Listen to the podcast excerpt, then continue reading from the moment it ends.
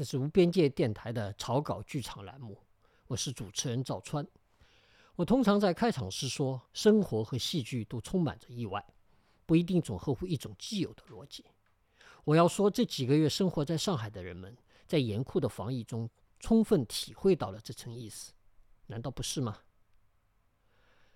这是一期非常特别的节目。位于上海杨浦区的杨剧场，本来在今年三月正式开幕，我约请到了他的艺术总监包荣荣做一期节目。但随之便是上海经历的这几个月的防疫风控，我们在阴与阳的两极之间挣扎。杨剧场，杨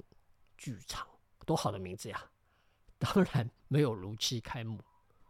文化艺术不会被列入保供，但这是可悲的。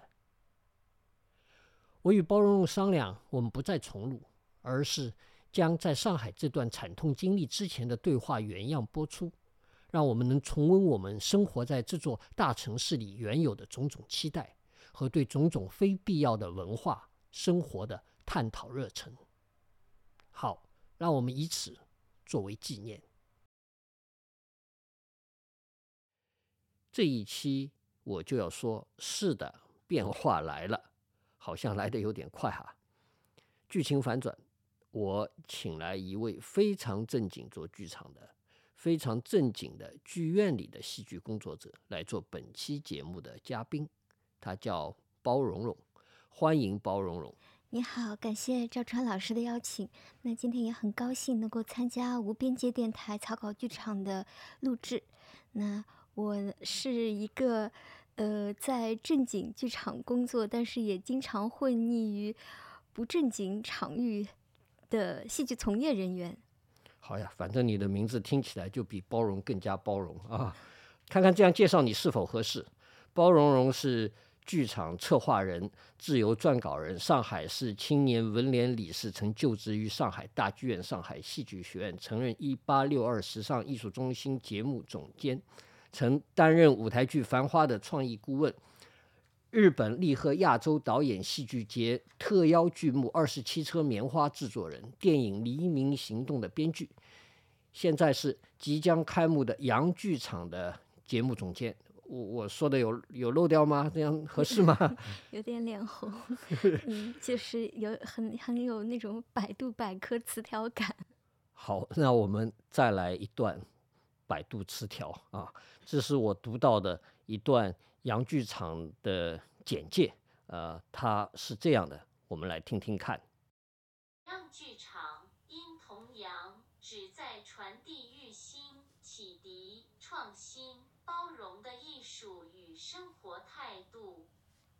改建后的剧场总建筑面积约八千七百九十三平方米，包含一个一千零二十座的主剧场和一个一百六十八座的小剧场，将以戏剧为核心，跨界融合艺术为延展，及舞台表演、原创孵化、展览展映。公益教育、社区赋能为一体，呈现活力、前沿、多元的艺术作品，构筑新青年艺术家的引力场与实验场，打造没有边界的剧场，实现场域与社群的融通。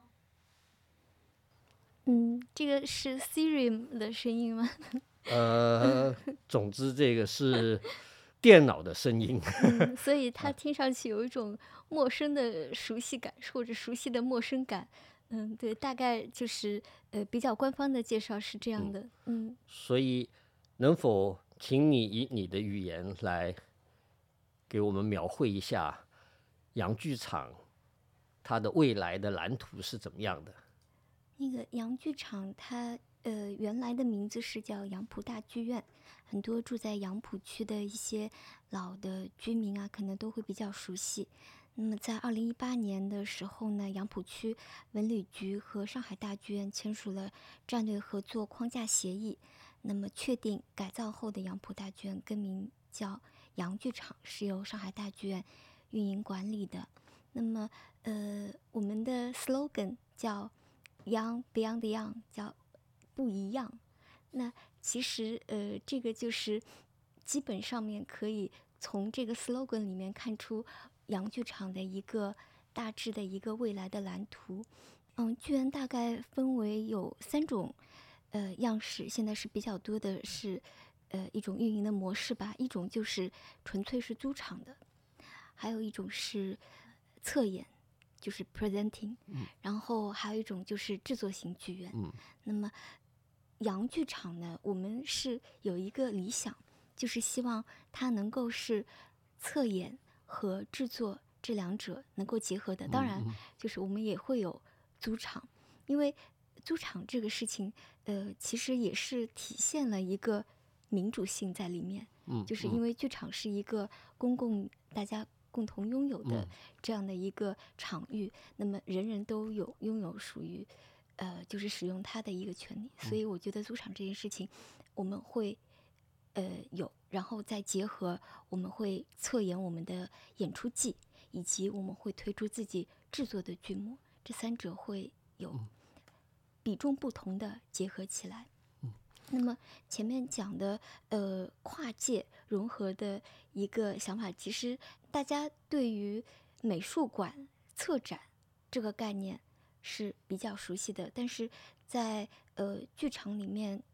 用侧演，好像是近几年才刚刚开始有的，所以其实我觉得它是借用了当代艺术的一个概念，把它放到了一个剧场领域，也就是说。一个侧演人，其实他的整个一个剧场的一个演出季的策划，它完整的就是一个艺术品，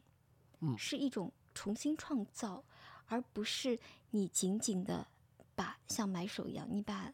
你比较喜欢的戏选进来，仅仅就是一个堆积，嗯、然后把它铺给大家看。侧演它其实是有侧演人经过自己的构思，嗯。跟大家要传达一种理念，或者说一种态度。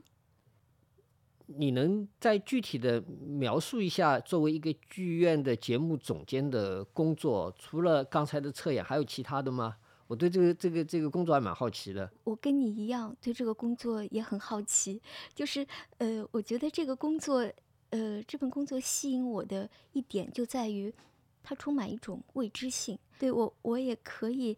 跟你说一些我过往，比如说策划的一些演出季的一些经验，但是这份工作真正的充满的魅力的地方就在于，节目总监他是一个不可定义，然后未知的、不可预料的，甚至是有一种陌生感的一份工作，也因此它充满了魅力。嗯，赵老师刚才说总监是个管理岗位，其实我觉得他应该是一个服务岗位，他服务于人们的审美，这座城市的审美。嗯，对，所以听起来责任蛮大的。其实有一些年前啊，那个时候我们还有上海美术馆的时候，上海美术馆的馆长换了人。当时我还在呃上海的一份主要的报刊上面撰写一个一些艺术评论的专栏。我曾在我的专栏里头写过一篇文章，就是说我们的这个城市的文化生活，我们在美术上面的整个的视野，跟这一位美术馆的馆长其实是有非常大的关系的。而一位馆长工作了好多年，他离开了这个岗位，现在有一位年轻人、新的人要来接任这个岗位，是不是我们可以在一个更公开的场合来讨论一下，来谈论一下这件事情？老馆长可不可以讲一讲这么多年他做了点什么，他有什么心得？那新馆长又可以能不能讲一讲他要走上这个岗位了，他有一些什么期许，他有一些什么呃什么准备？但是我们很多时候觉得我们缺乏这样的一些公共讨论，一些这样的可能性，总是这些事情是被决定了，然后大家就来接受。你是你是怎么得到这样的一个工作岗位的？就是对于一个爱好戏剧的人来说，怎么样有一天可以得到这么一份工作呢？我人生的第一份工作是上海大剧院。呃，我是怎么 进入上海大剧院的呢？就是在那个报纸上看到 他们在应嗯聘节目部的工作人员，那我就把那个自己的简历就寄过嗯去了。因为其实我大学读的是电影导演，然后毕业之后呢，就去了英国读了一个戏剧管理。那时候呃时间还挺早的，大概是二零零一年那个时候。蛮早的，这个这个专业也是比较少。我在投报那个专业之前，其实并不知道 自己要学的是什么，然后也是糊里糊涂的，就是进入了英国的一个学校去学了大概一年，然后回到上海。嗯、在简历投出半年之后，我就收到了大剧院的一个一个通知，让我去面试半。年之后，对半年之后，然后就这样就进入了上海大剧院。嗯，所以这个是一个职业生涯的一段职业生涯的开始。哦，对，然后因为也有过非常荒诞的青春嘛，所以兜兜转转去过上海戏剧学院、现代戏剧谷，然后又写过电影剧本，然后在一八六二时尚艺术嗯中心嗯开业的时候，我也工作过，现在又回到了上海大剧院这个嗯系统，这是我个人的一个不太建议大家效仿的一段经历。哦，为什么？那呃，是不是很多年都有看戏的习惯呢？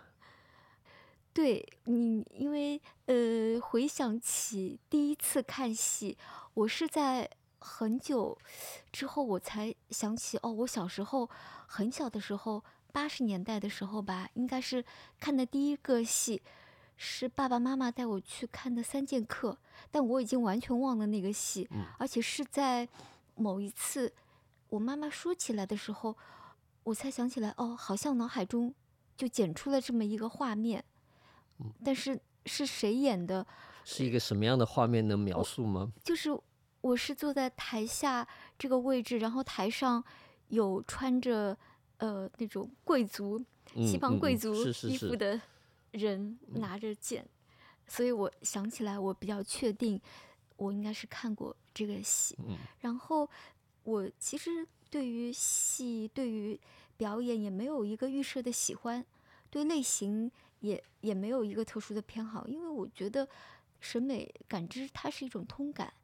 你喜欢歌剧，你喜喜欢听音乐，你喜欢看戏，喜欢读书，其实这些都是通的。那那换过来说，你是什么样类型的戏都看吗？你你会怎么选择去看一部什么样的戏？我我是什么样类型的戏都看的，真的是被剧场吸引。是我在英国读书那会儿，嗯，而且很很神奇，我的入门就是剧场入门的一个戏是一个现代舞，当时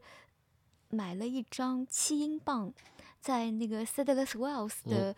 一张学生票，呃，是荷兰舞蹈剧场二团的一个演出，那么。看了之后就觉得很震惊，呃，因为从头到尾都很兴奋，主要因为那个时候也没有见过什么世面，而且荷兰舞蹈剧场的作品现在回想起来是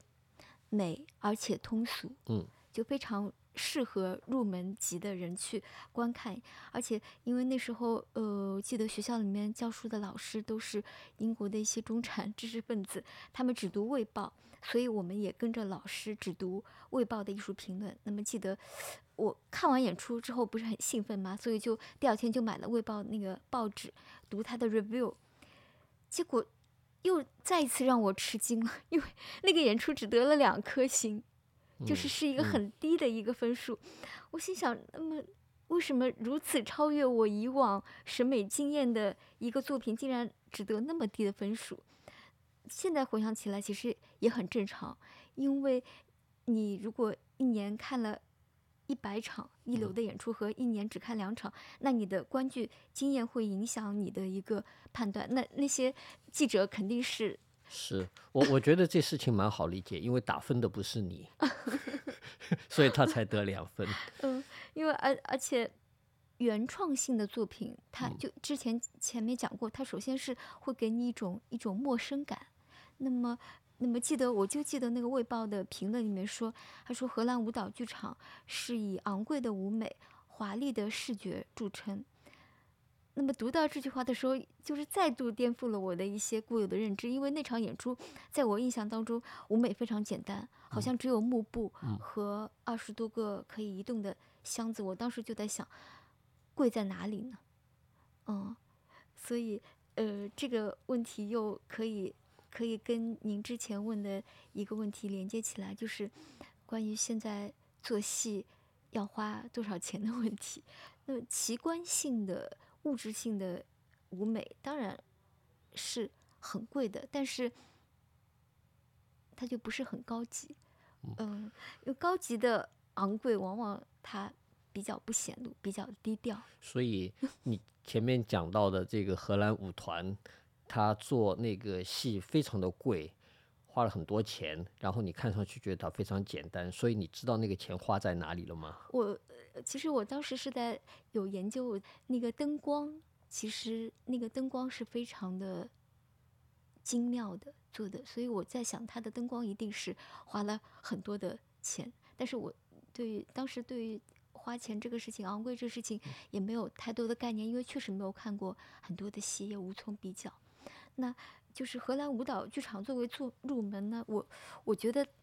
它既是一个很容易吸引你。的一个一个方式，一个途径，但同时好像也是有点违违背一些传统的一些道路，就有点像那个《红楼梦》里面林黛玉教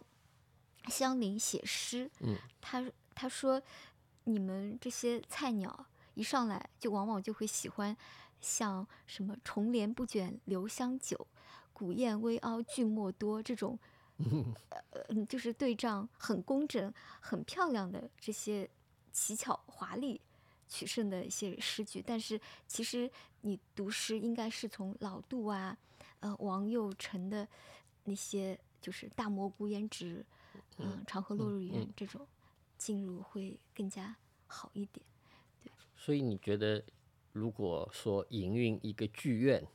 那该怎么花钱呢？是多花还是少花在这些制作上面？嗯，我觉得一个剧院花钱最多的钱应该是花在人身上，还有就是搭建平台。我们现在的一个剧院的营运的模式啊，它其实最花钱的是哪些方面呢？嗯，因为剧院它其实是一个重资产嘛。它是一个物理空间，所以很多的，比如说它的一个基础营运费用，水电，啊，然后人员，这些都是很大的一个开支，对，然后还有就是它采购节目、宣传等等。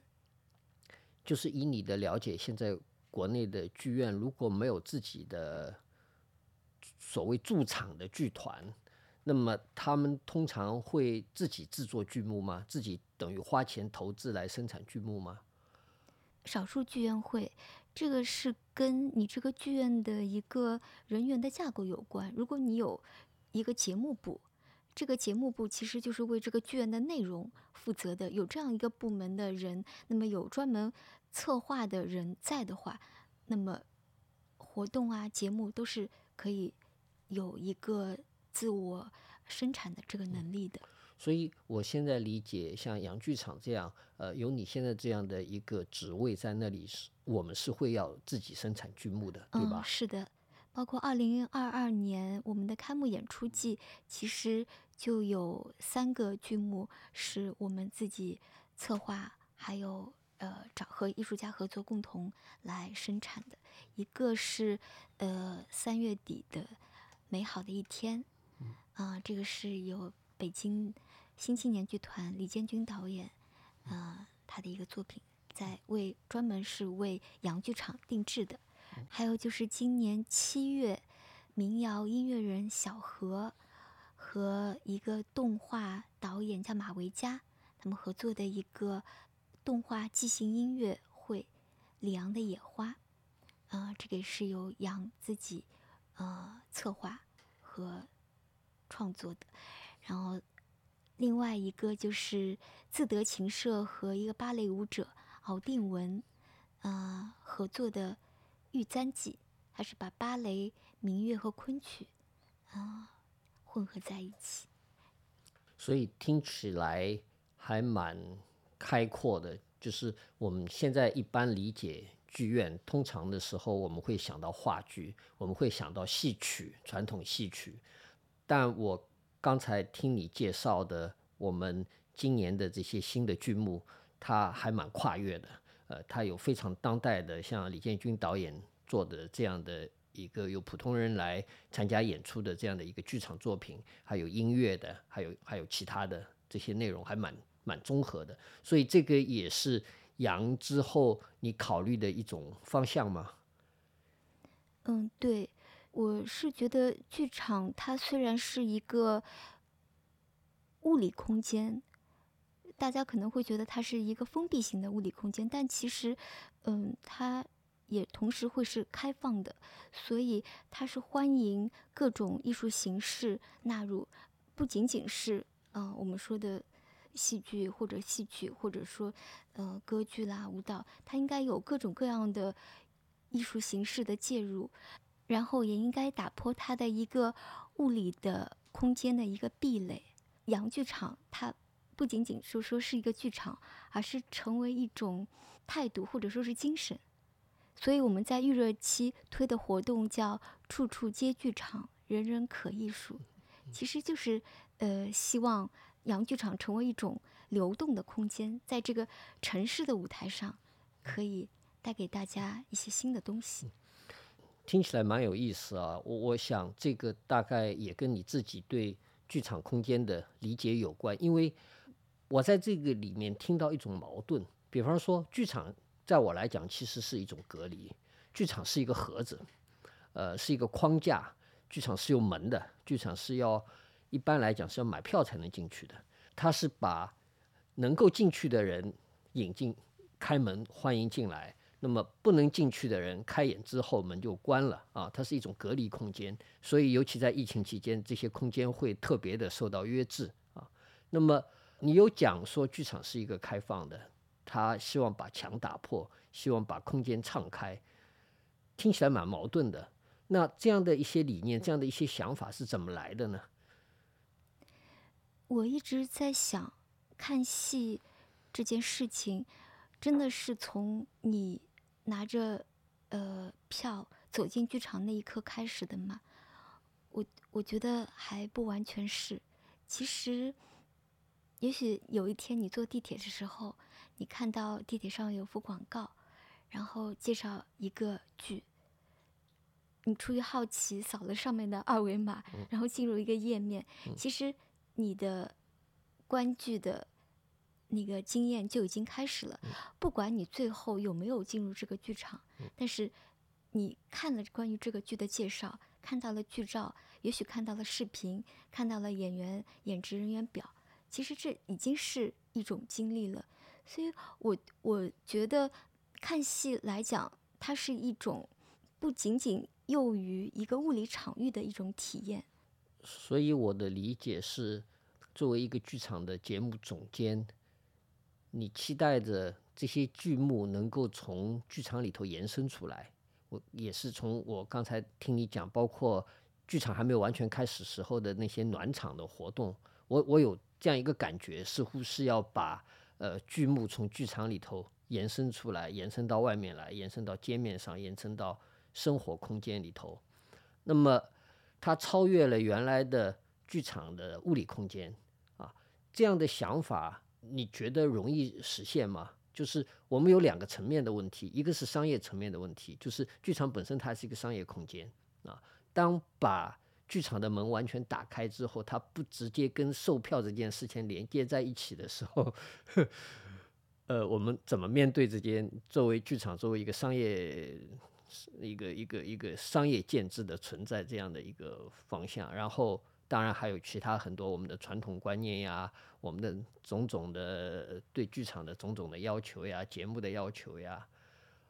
听起来很有趣，听起来非常的开阔。但是我也好奇，说接下来一步一步会有些什么样的打算呢？嗯，我觉得这个是一分为二的。作为剧场，它当然会有它的一个呃经济运营的一个一个指标，有商品性的一面。但是，剧场它同时应该也是在一个城对一个城市来讲，它同时也承担着像学校、医院这类机构的一个公共空间的一个责任。所以，我们节目部底下也有一个艺术教育部。它会推出一系列的公益活动，啊，免费演出、讲座等等，嗯，服务于大众。洋剧场啊，这个“洋”字的使用，它当然不只是杨浦的“洋”哦，你们用了一个汉语拼音的“洋”，那么好像似乎当然跟青年、跟年轻有着非常大的关系，在我感觉上啊。怎么来理解青年、年轻？它跟剧场，对剧场而言，它意味了什么？年轻，呃，我我对年轻的理解就是它具有一种发展性，然后开放性，还有包容性，还有就是具有它的一个个性化的一个标签。然后，嗯，同时它也是不成熟的，嗯，会犯错。然后不完美，比较鲁莽，比较理想主义。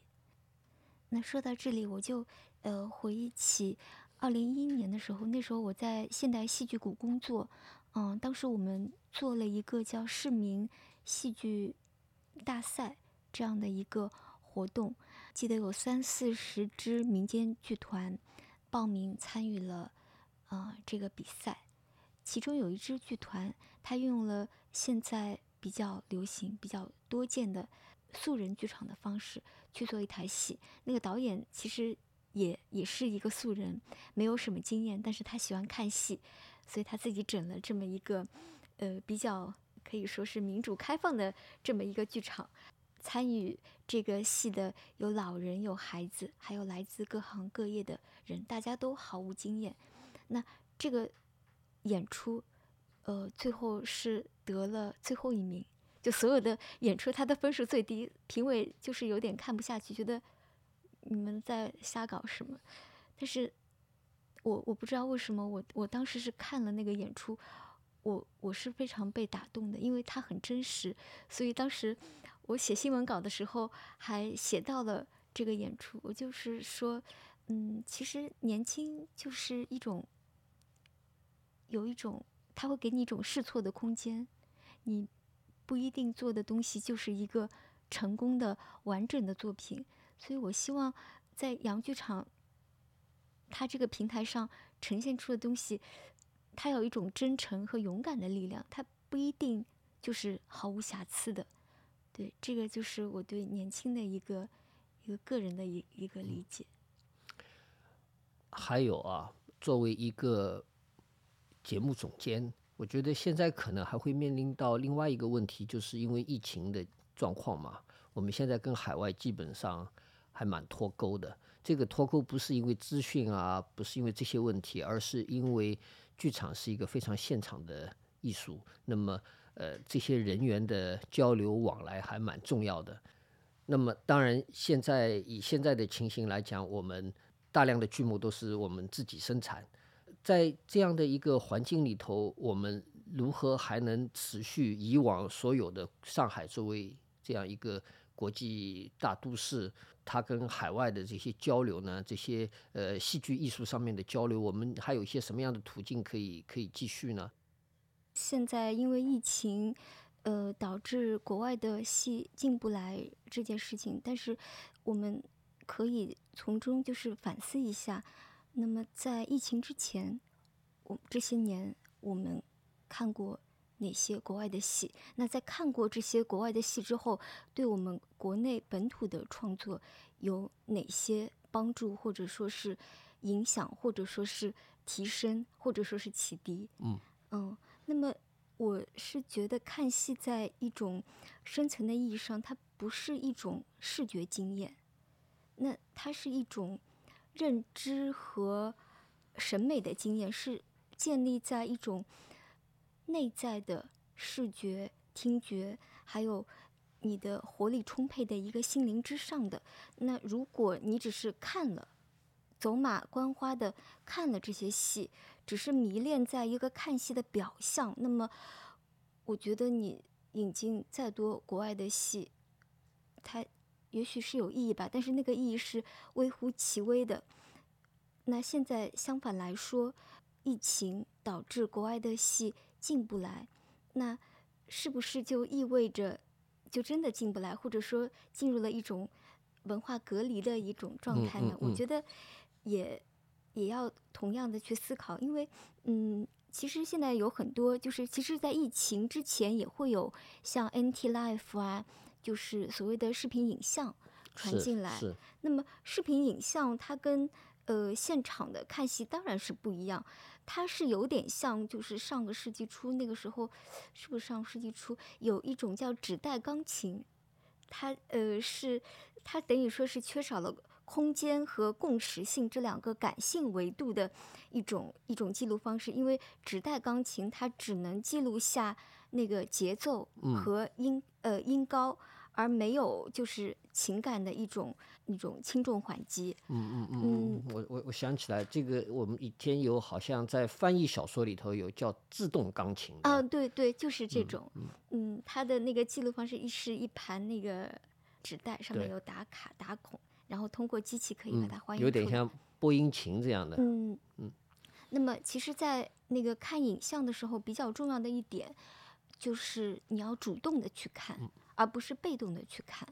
就是如果说那个，比如说看 NT Life 也是看任何的一种放映的戏剧影像，都是你要投入的是你的想象力，因为人的想象力它是具有一种创造性功能的。我记得那个金宇澄在《繁花》里面说过一句话，他说：“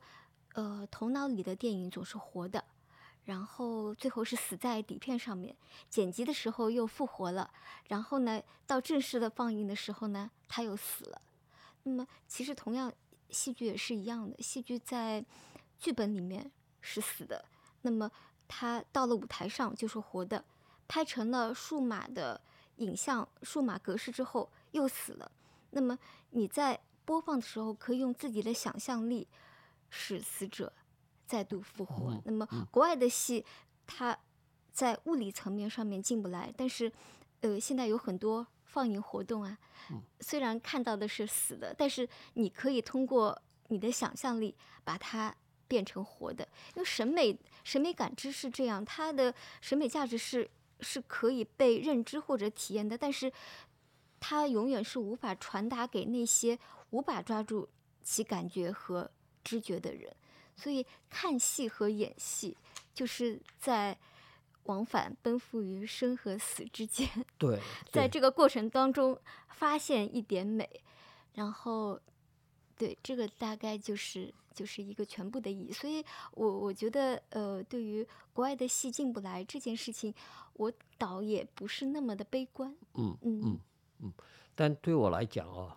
呃，通过影像来看剧场，它其实这个媒介是转换了，因为剧场基本上是一个非常现场的艺术。当然，现在这个线上戏剧也有直接在线上演的，而不是把它变成一种录播啊，就是录下来、拍下来之后才，因为电影。电影语言、镜头语言是一种语言，而舞台是一个现场，你看到的是一个整体画面。那我们现在，而且这个戏剧的记录，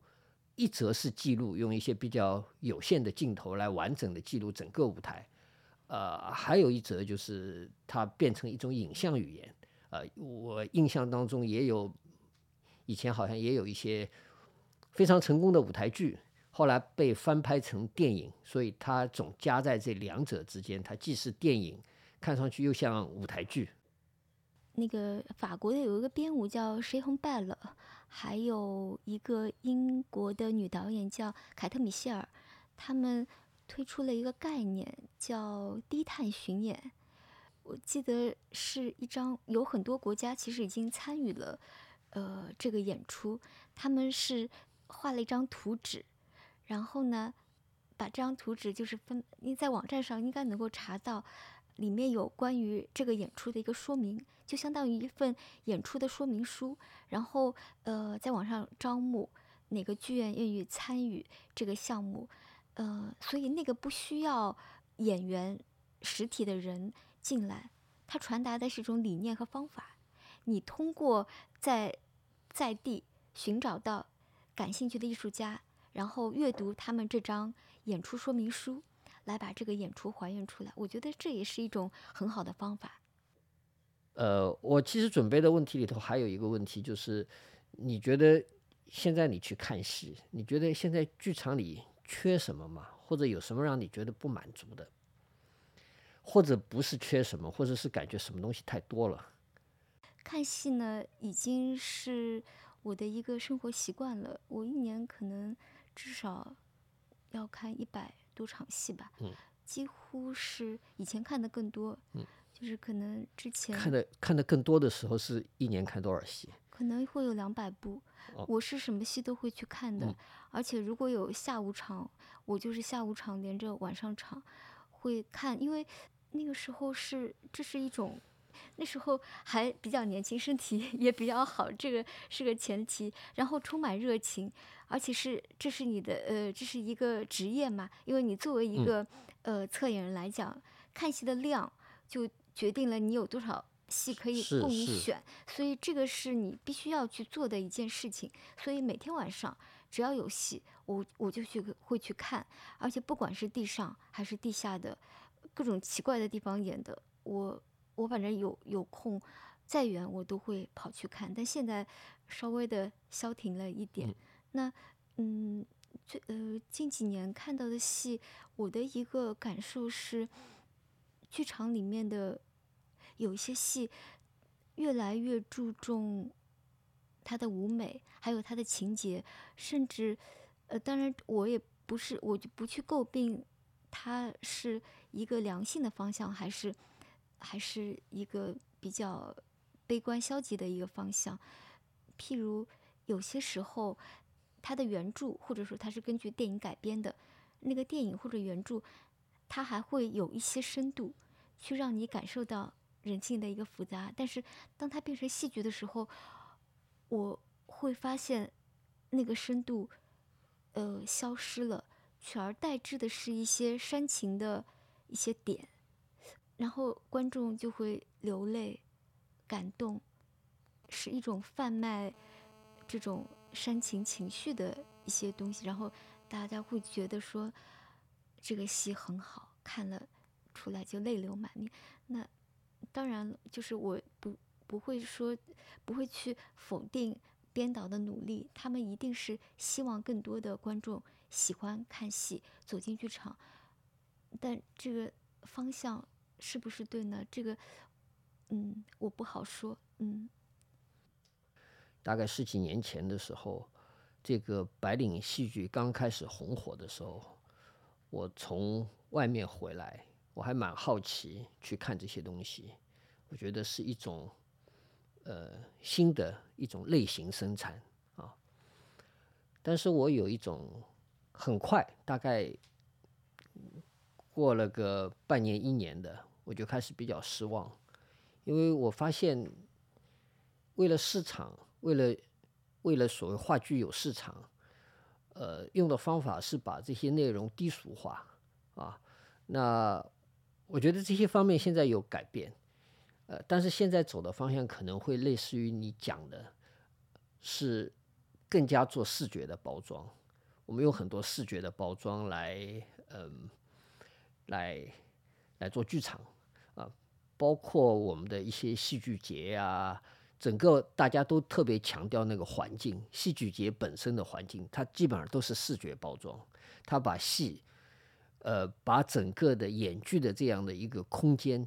变成是一个更戏剧化的环境，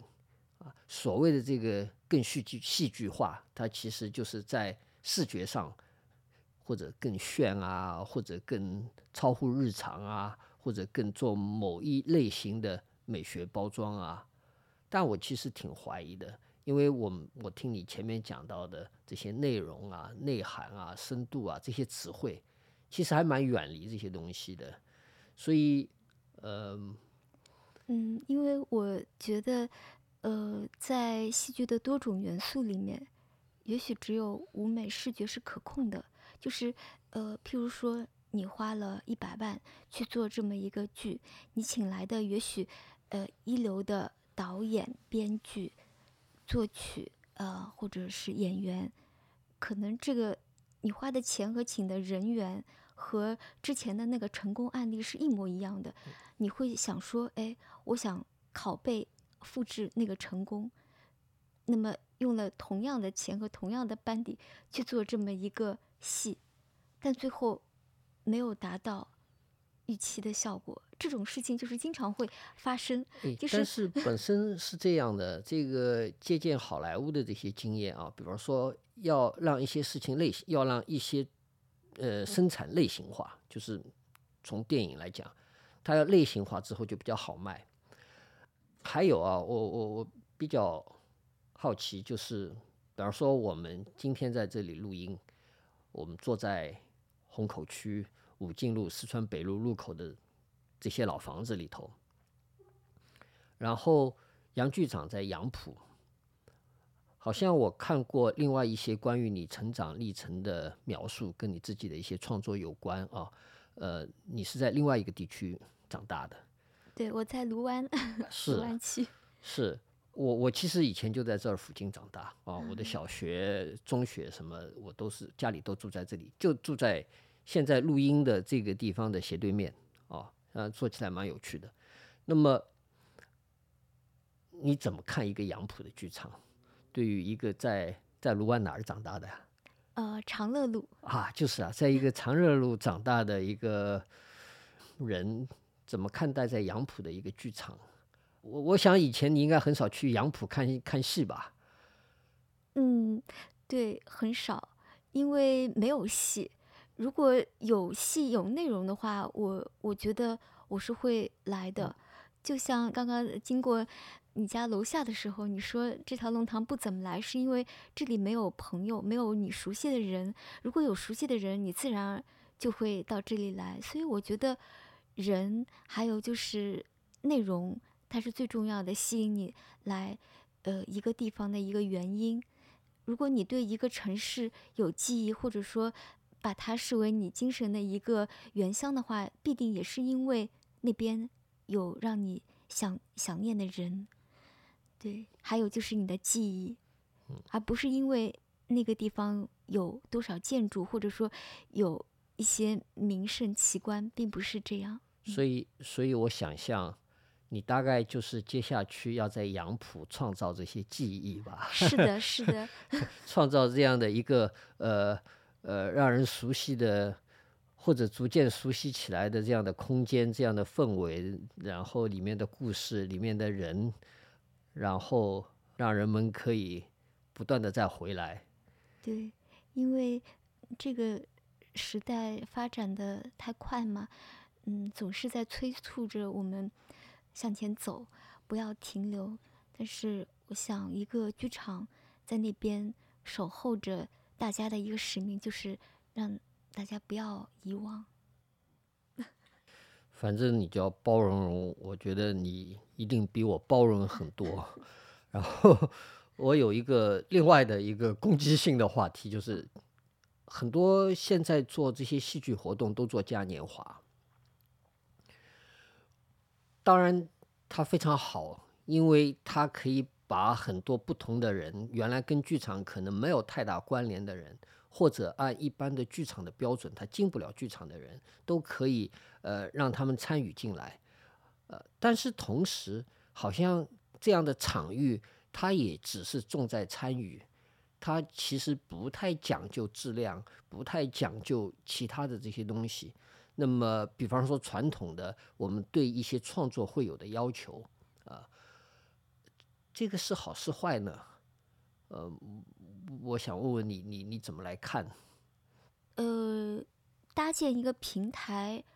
然后这个平台能够让所有的人都参与进来，这件事情，呃，是好的。但是要如果要提升一个层面说，这些活动或者说这些小演出，它它有究竟有没有它的艺术性？我觉得这是另外一个层面的一个话题。英国被称为世界戏剧之都，是什么原因呢？其实我当时我的老师跟我说过一个趣事，他说是因为首先英国是世界酒吧之都，他说英国有三千多个酒吧，然后每天晚上呢，那些找不到地方演出的那些小剧团或者说是戏剧爱好者，他就在这些酒吧里面自嗨，就是给你表演，然后三你可以想象。几千个酒吧里面，那么多人在那边演，哎，自然而然，它就由量变变成了一个质变。你一定先要有那么多人，呃，走进这个领域，然后你才能够逐渐的提升它的艺术质量。是的，这让我想起来，我们早些年刚开始做剧场的时候，上海有一个叫下河迷仓的地方，啊，呃，它还蛮接近你讲的。英国或者伦敦的那些酒吧，我也听说过你讲的这些这些演出。就是戏剧学院的学生毕业之后，如果还想继续干这件事情的时候，最初他们可能都是通常拉一些人，然后自己组一个小剧团，然后演出，然后就在酒吧里头卖票，卖反正也卖不了多少，亲朋好友对吧？一般来讲也不太可能挣钱啊，甚至不太可能回本。但是很多创作。就是从那些地方开始，然后逐渐他们积累经验，有些作品成熟起来，被或者像你这样的策划人给看到，呃，然后逐步走入一个更正式的剧场。它其实类似于一种孵化的空间。我讲的夏河迷仓，在我想想看啊，它大概是在零五年。呃，之后的这个九年里头，在上海，它其实还蛮起到这样的一个孵化作用，有很多小的剧团，呃，在那里开始做最初的创作，做最初的实验。我们现在当然也有很多孵化的项目，呃，比方说我们的上海国际艺术节，还有其他的一些剧院，呃，我想象说，呃，你刚才讲的洋剧场之后的一些计划里头，也有这样类似于这样的一些孵化的呃项目。但我又觉得好像还远远的不够，因为我们缺乏的是空间，呃呃，这些这些孵化项目其实还蛮竞争性蛮强的，呃，我相信每年都会有每有不少人想要申报，然后它是一个它是一个筛选过程，这些戏被做出来被创作出来，这些呃年轻的艺术家想要做这件事情之前，他们已经被筛选了，他们是通过筛选，他们才获得一个机会。而你刚才讲的，像英国、呃，像伦敦这些小酒吧里头的这些演出，他们是不经过任何筛选的，他们是一个自发式的。呃，夏河迷仓以前也是这样，只要你有想法，啊，你愿意去那里试，呃，你愿意花花劳动，你找得到这么一帮朋友，呃，后面是不是找得到观众都不管了，然后你就开始试，啊，试了试了，有些东西就出来了。也可能试了试了，你发现自己不适合干这个，或者实际上干这个东西太辛苦了，呃，跟我们现在的整个呃社会对经济生活的要求不能够 结合到一起，所以慢慢就不做了。我觉得其实这也挺好的，但我们现在还是缺乏这样的空间，或者我倒愿意建议说，以后洋剧场你们运营起来，呃，能否其实可以考虑提供这样的一些空间。呃，让这些自发的东西，它不用经过太多的流程，能够自己长一会儿，长一点出来。嗯，因为就像这个城市，不仅是需要那些精心修饰过的花园，也需要一些野蛮生长的杂草丛生之地。好，剧场是开始重新想象世界的地方。今天我们暂时就先聊到这儿，谢谢蓉蓉，谢谢赵川老师，也感谢各位听众的时间。我们戏要做起来，排练要练起来，演出要演起来。谢谢大家，下次继续。戏要做起来，排练要练起来，演出要演起来。下次继续。啊，哎，对不起。